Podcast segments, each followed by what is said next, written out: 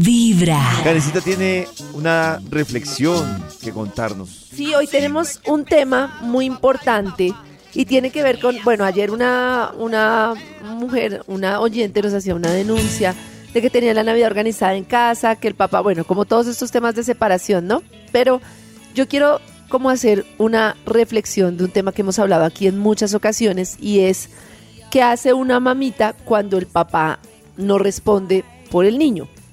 Y creo que hay dos posturas diferentes que hemos hablado aquí con Pollo. A mí, por ejemplo, me parece, o sea, yo entiendo a la mamá que no hace el desgaste de que responda y de que tiene que la plata y que es legal, porque entiendo que es su obligación, pero me preocupa como el desgaste emocional y físico que conlleva estar peleando y reclamando por la plata.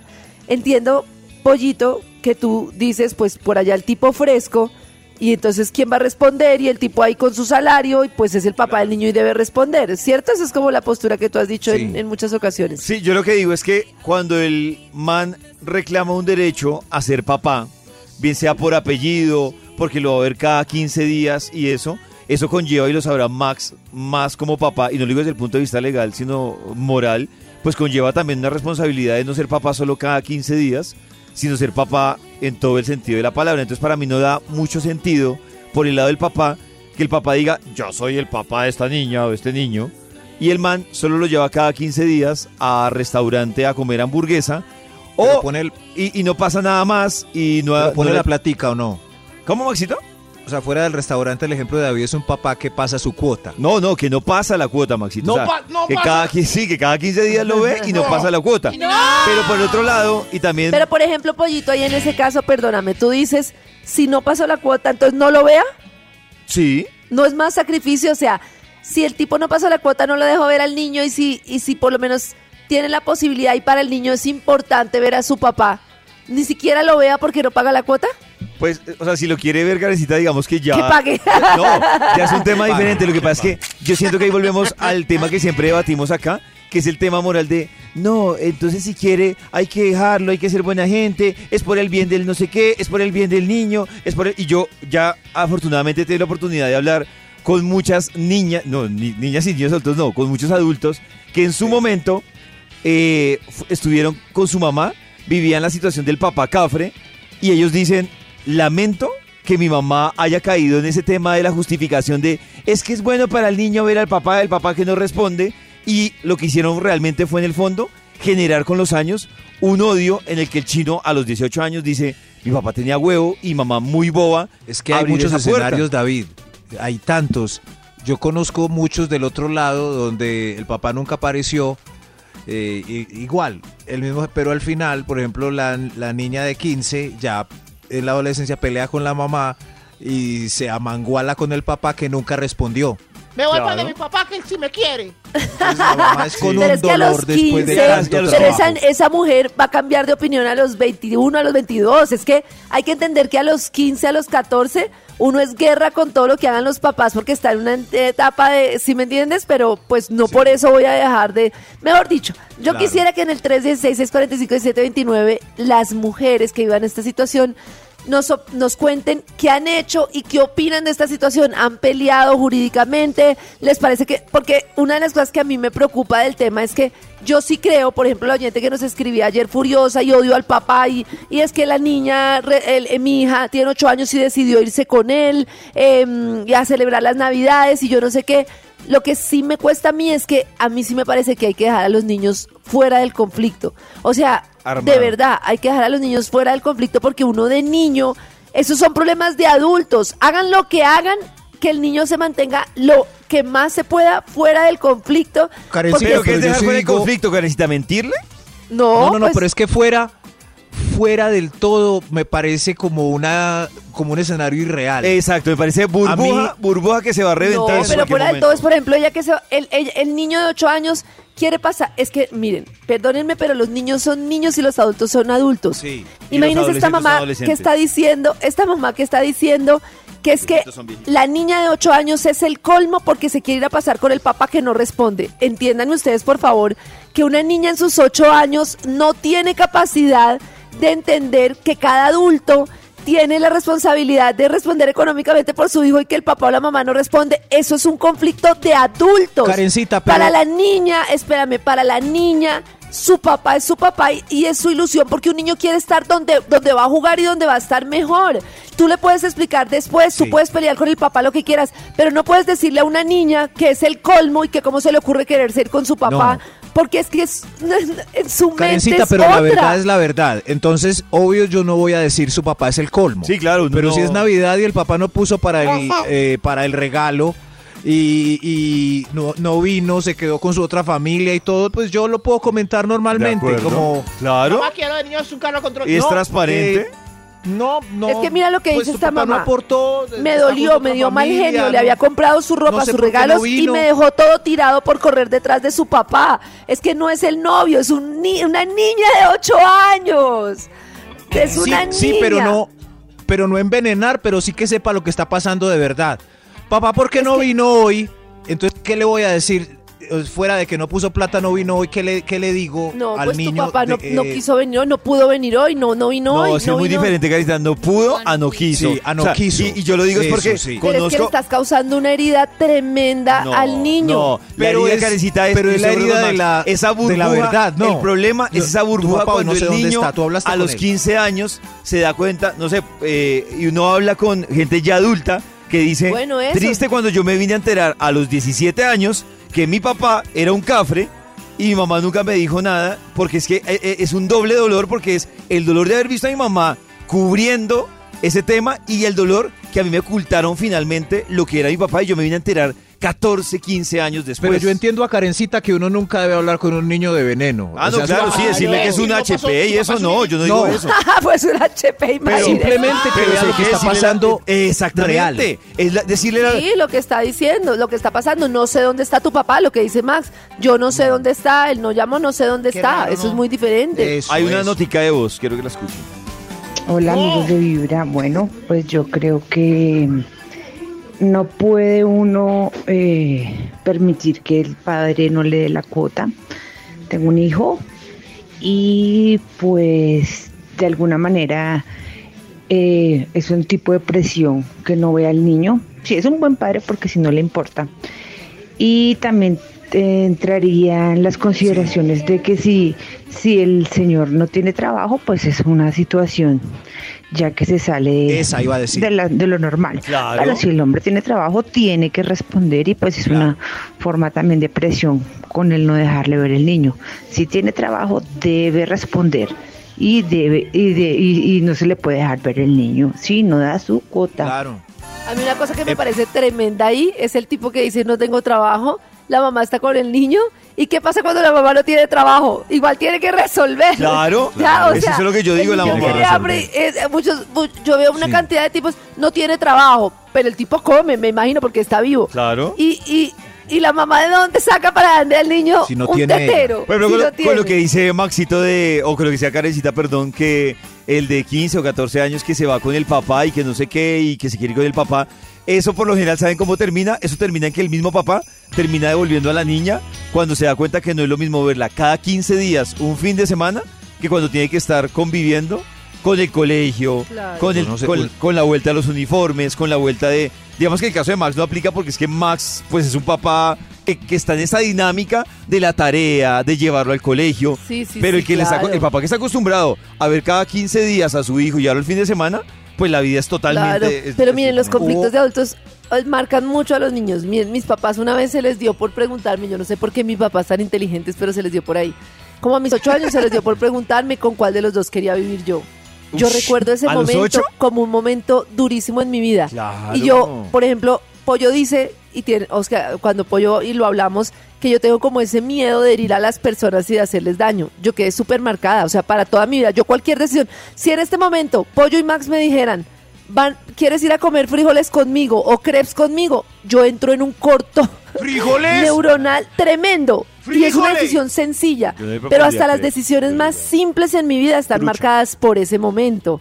Entonces ahí es cuando yo digo, ojo, porque estamos determinando la vida emocional de un adulto. Pero, Imagínense, un- sí, pero- es, es Pero terrible es que, preguntarle a un niño lo que eso. yo digo, por ejemplo, no es ni hablarle mal del papá, Pero sí estoy de acuerdo con Max. Miren que yo casualmente hace 15 días vi una niña de 7 años que se estaba leyendo un libro que se llama, y a mí me pareció brutal, se llama Cómo domesticar a tus papás. De hecho le tomé foto a la carátula. Me encanta. Y el libro me encantó porque es un libro que es para que la, la lea la niña de 7 años, pero cuando yo me puse a leer el libro, me llamaba la atención, yo no tengo hijos obviamente, me llamaba la atención que el libro era que los papás están acostumbrados a jugar a proteger a sus hijos con mentiras o maquillándole la verdad. Sí, sí, Y estoy sí. de acuerdo con lo que dice Maxito. No es no, no. ni hablarle mal de los papás, pero tampoco disfrazar la verdad. No es que tu papá se embolató. No, en ¿Cuál eso yo estoy de acuerdo. En eso yo estoy de acuerdo y sobre todo estoy de acuerdo por una cosa.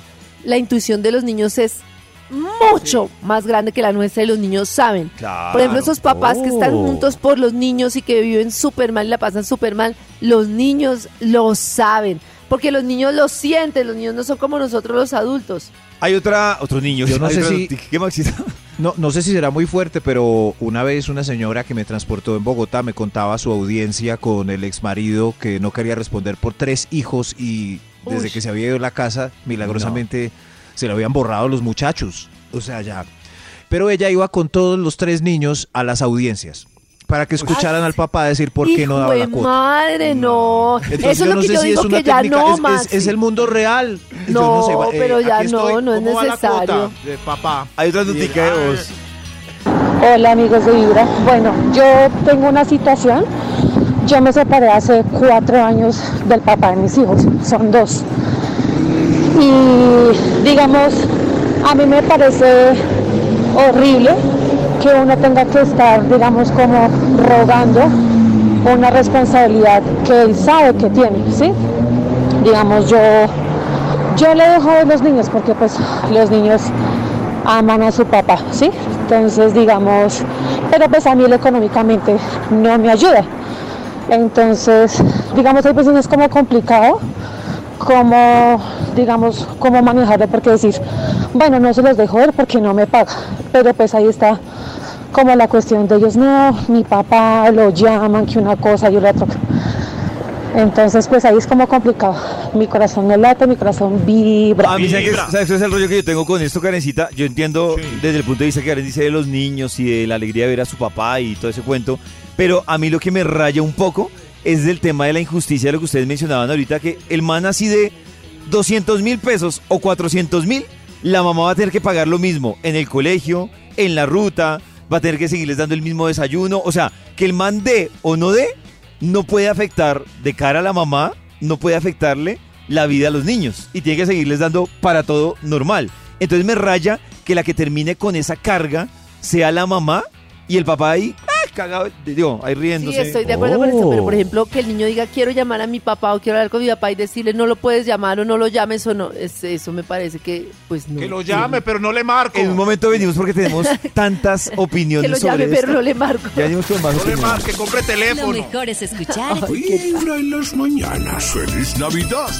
Hace un rato estábamos hablando y Karencita tenía con nosotros este debate sobre los padres que no quieren responder y si es un desgaste para las mamás exigirle y qué deben decirle la mamá a los niños. Y a propósito de eso, hay muchas opiniones que nos han llegado a través del WhatsApp 316-645-1729.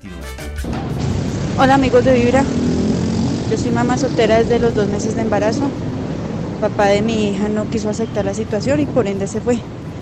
Estoy de acuerdo con Karencita y es el tema en que no hay que mezclar los problemas de adultos a los niños y también no tener esas cargas emocionales sabiendo que uno no las va a poder llevar con temas de demandas, de solicitud de plata y demás. Igual en esta vida no todo es plata, también hay que pensar en el bienestar emocional de los hijos. Mi hija en estos momentos tiene nueve años, ella es consciente de que el papá no, no la apoya en ningún sentido de la palabra, pero tampoco se le ha inculcado ese odio o ese rencor o esos malos sentimientos hacia él, porque finalmente es el papá. Obviamente hay que tratar los temas con los hijos, pero todo es a una edad adecuada cuando ellos entiendan. Pero está al tanto de que el papá no. Sí, no está le al cumple. tanto. Eh, Ese, eso que ya dices es una cosa tremenda que uno no considera nunca y es que los procesos jurídicos tienen un desgaste físico y emocional Y económico tesísimo y económico. y vaya al juzgado y venga y traiga y no sé qué. O sea, es, es- es una labor, uy, súper compleja. Hay otra opinión. Bueno, Hola amigos de Vira, muy pero muy buenos días. Bueno, les cuento el caso de mi papá y con mi mami, mi hermanito y yo. Eh, por cosas de la vida, ellos se separaron y destinó una cuota alimentaria por parte mía que les contaban por derecha. Por el caso de mi hermano, mi mami no se quiso como que meter en el cuento. Mi papá siempre fue un papá ausente, pero mi mami decía que pues cuando él quisiera venir o alguna cosa, pues él podía tener el derecho de buscarnos y de convertir con nosotros. Con el tiempo nosotros nos dimos cuenta pues que las decisiones que ha tomado mi papá en su vida no han sido las mejores, pero pues lo más importante que es la, la salud del niño. Y un niño está en la libertad de amar. Entonces, esa es mi opinión, eso es lo que yo opino. Que aunque son, hay hombres que son irresponsables, un niño no tiene por qué tener la culpa de lo que esté pasando con los papás. Mi corazón no late vibra. Es que el niño ama desde su inocencia, ¿no? Pues desde el amor puro. El niño no, no, no está considerando si pasaste la cuota, sino el niño ama así de una manera loca, incondicional. Es que eso también estamos hablando, y lo hablamos con Pollito también cuando hablamos de la noticia de Shakira, que los hijos eh, no están tan de acuerdo en este cambio de Barcelona a Miami, precisamente con todo eso, ¿no? De los niños, eh, es que le están cambiando 180 grados todo su contexto, porque ahí es donde Claro. nacieron, su colegio, los amiguitos. Creo que Karencita también decía que hecho que una de las niñas cuando venía a Colombia como que no se sentía muy a gusto por el cambio, ¿no? Precisamente porque ya están sus amiguitas, entonces ya cambiar un cambio de vida tan drástico es siempre fuerte, ¿no? Sí, claro, porque además, pues le cambia a uno pues todo el contexto, pero ahí sí es que me parece que igual hubiera podido ser que a los papás, el papá lo manden de embajador a no sé dónde o lo cambien de trabajo, pues ahí, así estuvieran juntos los papás, pues tienen que Oh. cambiar de lugar, o sea, ahí sí me parece que es una decisión del adulto saber con quién están mejor los niños y dónde están mejor y no del niño, en ese caso, pues digo yo, así el niño le parezca que sus amiguitos son lo máximo. Pero yo para entender un poco, o sea, Karencita dice que en el caso de que no responda el papá, o sea, Cafre, la actitud de la mamá debe ser ¿cuál? Es decir, justificar al papá. No, ni justificarlo ni nada. nada. Los niños se van a dar cuenta. Es como no decir nada. Si le preguntan, como dice Max, decir la verdad. Eso es lo que yo digo. Claro. Podemos consultar a un especialista, pero si le preguntan, pues mira, no sé dónde está, no, no ha llamado, la verdad. Eh, pero en ningún momento justificarlo, pero en ningún momento tampoco tocar el conflicto delante del niño. Es que no vino, es que no llamó, es que es el colmo. No, ni na- nada, porque, porque, va, porque vamos a tener discusiones de adultos delante de niños. Si el niño pregunta y se hace necesario, decirle. Pero ¿para qué voy a llenar yo al niño de una cantidad de información que no requiere en ese momento, que no está preguntando? ¿Qué es lo que hacen las mamás, perdón, y los papás solteros muchas veces? Es, es que mire, su papá no responde o hablar con, otra, con otro adulto mal del padre delante del niño. Eso es una información que yo creo que el niño no necesita en su corazón, de verdad. Ah, Sí. Pero días, él ve el ambiente y todo, Pues, entonces entrar a la casa del es jardín y ver a la mamá que estresada. tengo a mis niños, a mi niña y a mi niño pequeños, y ya va a ser dos años. Hasta el mes de abril se logró cuadrar la cuota de alimentos de los niños. La mamá cuando los quiere dar los da, cuando no los da no los da. Ah, al contrario. No les da el subsidio, tiene que darle. Son muchas cosas. Eh, pues no, no siempre, no siempre el malo es el papá. También hay mamás que se olvidan de sus hijos. Yo creo que sí, pero el porcentaje, o sea, entiendo Sí, que ya pero- hay, ya hay, ¿no? Ya hay Claro. manes que les toca ponerse Están tristes. a la 10. ¿Y creen A la 10. ustedes que para los niños, la verdad, es más duro el abandono de la mamá o del papá? De la mamá. O igual. De la mamá. ¿O es porque Es lo vemos duro. culturalmente así? Sí, No, yo Sí, que claro, pero Uy, no, a mí me No. parece más... Sí, no sé. Yo sí hay creo que mamás es que... que, hay Es mamás que... también se va, como, como David lo dice, pues en porcentaje y en cifras, no es el, el número, pero, Pero interesante esa voz. Sí, yo sé, pero te quería preguntar si tú crees que para el niño siente más el abandono de la mamá. O sea, que es más duro que sea la mamá o el papá. Mi amiguito, yo tenía un amiguito así, un amiguito que era, pues que mi mejor amiguito, eh, Sí. la mamá se fue y el papá estaba a cargo de los dos. Y así, y el Ah. papá siempre estaba a cargo de los dos y... Yo creo y- que- y. Yo creo un niño no siente la diferencia, como se tienen que criar con la mamá. No, también puede ser con un, con un buen papá. Pues el, el sí. escenario es idéntico, pero pues, con el papá. Con el que esté mejor emocionalmente, Claro. la verdad. Claro. Hola amigos de Vibra, ¿saben qué es lo triste? ¿Qué? Tener que obligar a un padre a que responda por sus hijos. Tener que ir hacia Eso hasta instancias jurídicas para que o le embarguen el sueldo o lo tengan privado de la libertad por inasistencia alimentaria. Eso es lo triste. ¿m?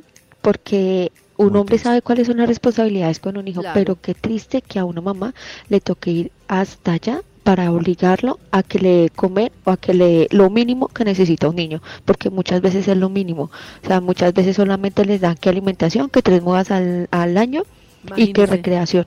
Pero Imagínese. eso es muy poco de lo que un niño necesita verdaderamente. Eso es lo triste. Mi corazón no late, vibra. Es que con, con lo que ella dice, yo entiendo la posición de Karencita desde el punto de vista emocional, pero lo que pasa es que cuando uno ve a mamás que están luchando cada día por el tema de suplir las necesidades incluso básicas de los niños a falta de esa responsabilidad del papá, o sea, apartándonos un poco del tema emocional, uno dice, es que es muy cafre, o sea, Es muy eh, cafre. Esa carga, incluso, listo, le salva al niño de la carga emocional, yo lo entiendo, de no meterlo en la guerra, pero la carga emocional para la mamá Claro, que pero- tiene que entrar en el día a día a suplir esas necesidades, me parece que eso es lo que, e- e- esa, esa costumbre, esa costumbre de, de yo por mi hijo me sacrifico y me victimizo y me toca, mejor dicho, darlo todo, me parece que eso Pero termina ya matando tienes a la mujeres. carga. ¿Qué ganas pasándole la carga al niño? Si pasándole parte de la carga al niño liberarás un porcentaje de la tuya, bueno, pero no liberas nada y lo que sí haces es generarle un tema emocional ahí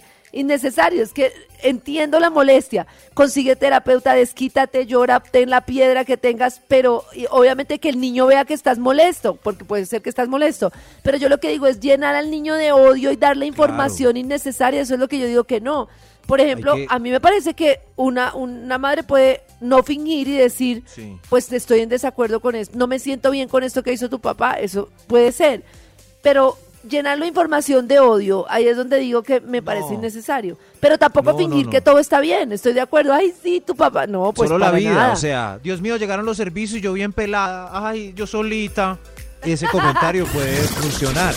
O hasta que el niño diga, mami, ¿por qué tres días con arroz con huevo? Mañanas. ¡Culpa del imbécil! Eso es lo que no. Eso no, eso no. Ah, eso no. ¡Imbécil!